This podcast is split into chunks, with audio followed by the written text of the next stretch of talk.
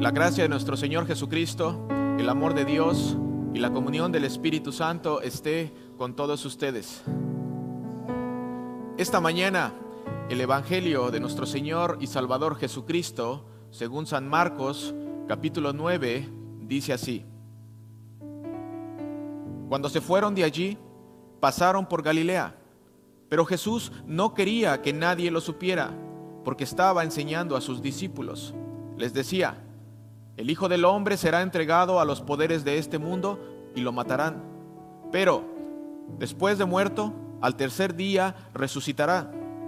Ellos no entendieron lo que Jesús quiso decir con esto, pero tuvieron miedo de preguntárselo. Llegaron a Cafarnaún y cuando ya estaban en la casa, Jesús les preguntó, ¿qué tanto discutían ustedes en el camino?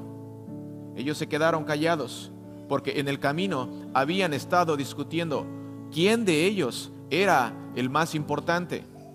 Jesús se sentó, llamó a los doce y les dijo, si alguno quiere ser el primero, deberá ser el último de todos y el servidor de todos. Luego puso a un niño en medio de ellos y tomándolo en sus brazos les dijo, el que recibe en mi nombre a un niño como este, me recibe a mí y el que me recibe a mí, no me recibe a mí, sino a aquel que me envió.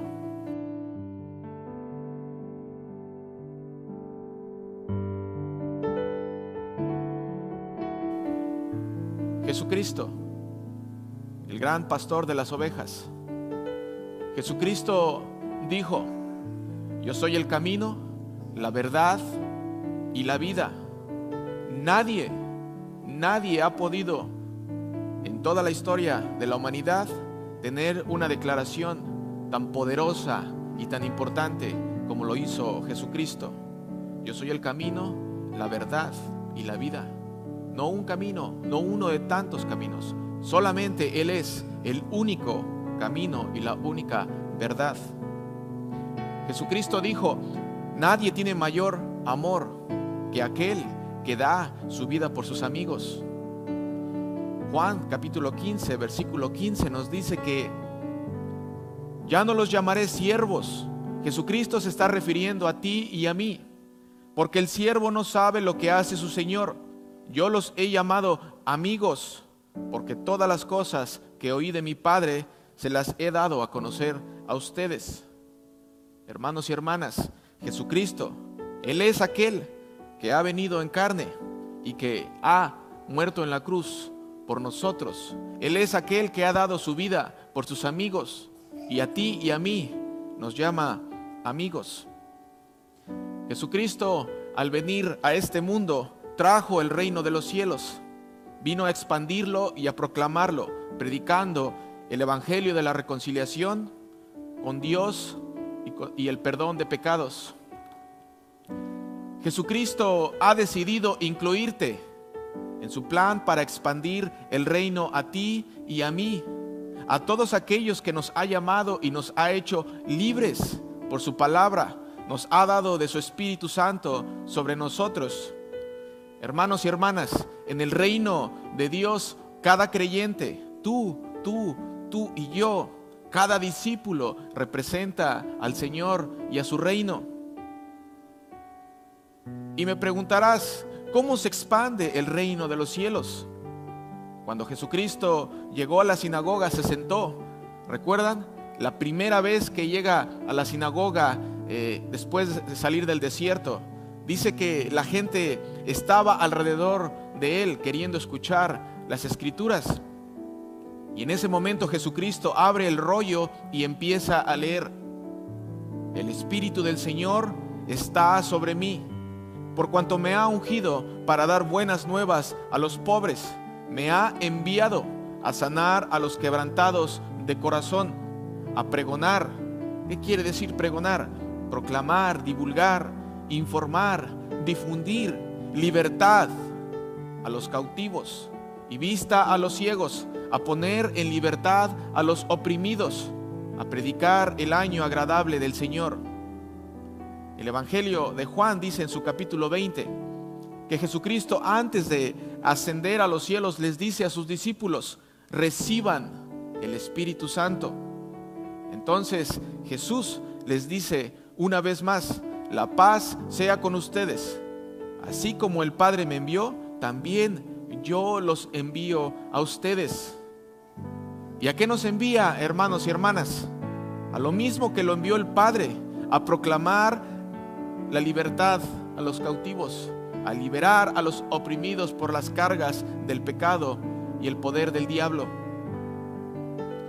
En la lectura de hoy leemos que los discípulos discutían porque querían saber quién era el más importante entre, entre ellos. ¿Sabes por qué? No eran libres, estaban oprimidos, estaban cautivos por el ego, por la envidia, por querer saber quién era el mayor. Estaban buscando sus propios intereses. Si tú en esta mañana estás pasando por algo semejante, déjame recordarte las poderosas palabras de Jesucristo. Jesucristo dijo, y conocerán la verdad, y la verdad los hará libres, libres de querer saber quién es mayor que el otro, libres. Jesús al darse cuenta de esta discusión, llama a un niño y lo pone junto a él y dice, el que recibe en mi nombre a un niño como este, me recibe a mí. Y el que me recibe a mí, no me recibe a mí, sino al que me envió.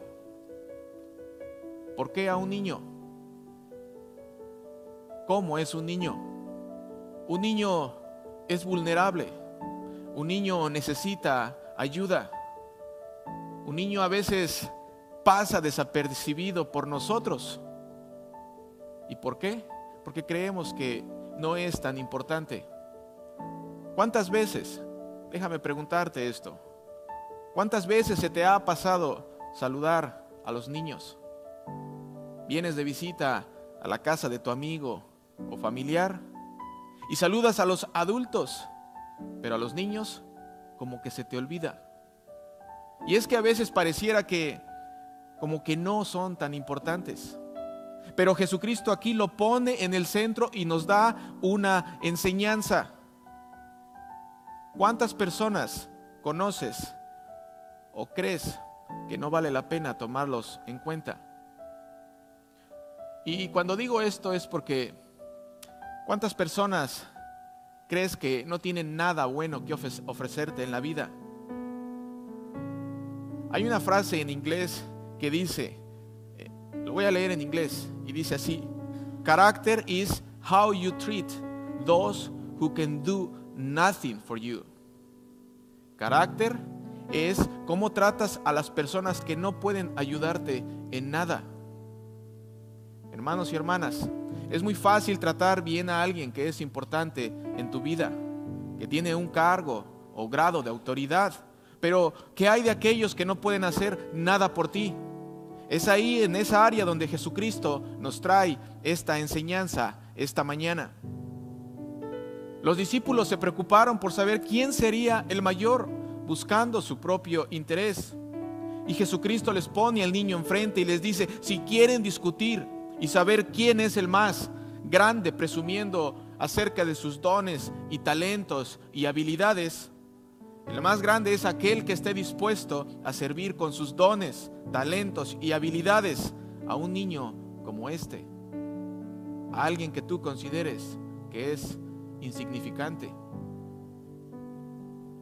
Cuando estés tentado a discutir sobre, sobre quién ha hecho más con la gente que tienes a tu alrededor, cuando estés eh, tentado a gritar y decir que tú has hecho más que los otros, que tú has dedicado más tiempo a servir. Cuando sientas o creas que es injusto que no se te da el crédito que mereces por todo el tiempo que has invertido en tu trabajo, en la iglesia, en tu familia, en tu relación con tu pareja.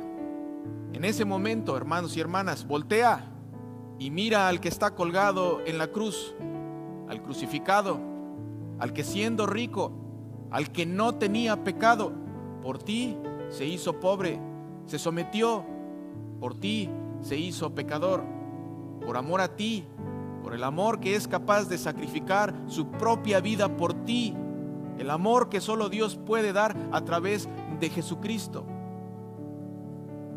Filipenses capítulo 2 dice así, no hagan nada por contienda o por vanagloria, al contrario, háganlo con humildad y considerando cada uno a los demás como superiores a sí mismo. No busque cada uno su propio interés, sino cada cual también el de los demás.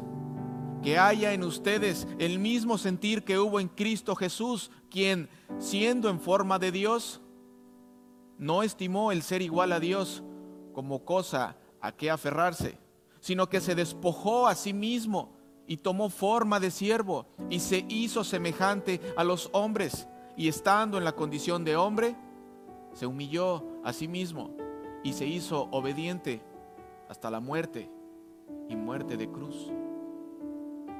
Hermanos y hermanas, el mayor fruto que ha dado la cruz, ¿sabes quién es?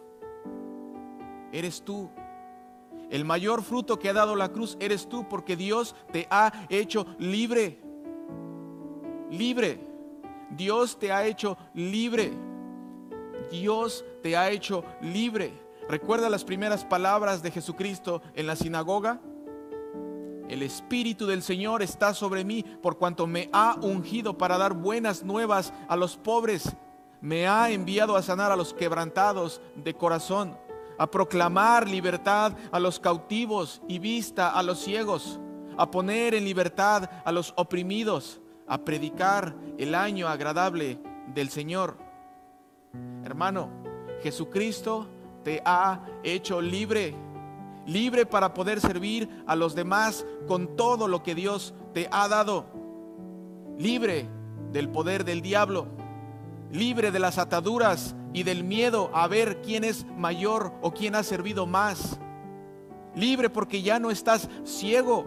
Ahora puedes ver y creer que todo lo que tienes es gracias a Dios y que Él es el único que sustenta y el único que te da el regalo de la vida, el que cuida a tus hijos y a toda tu familia.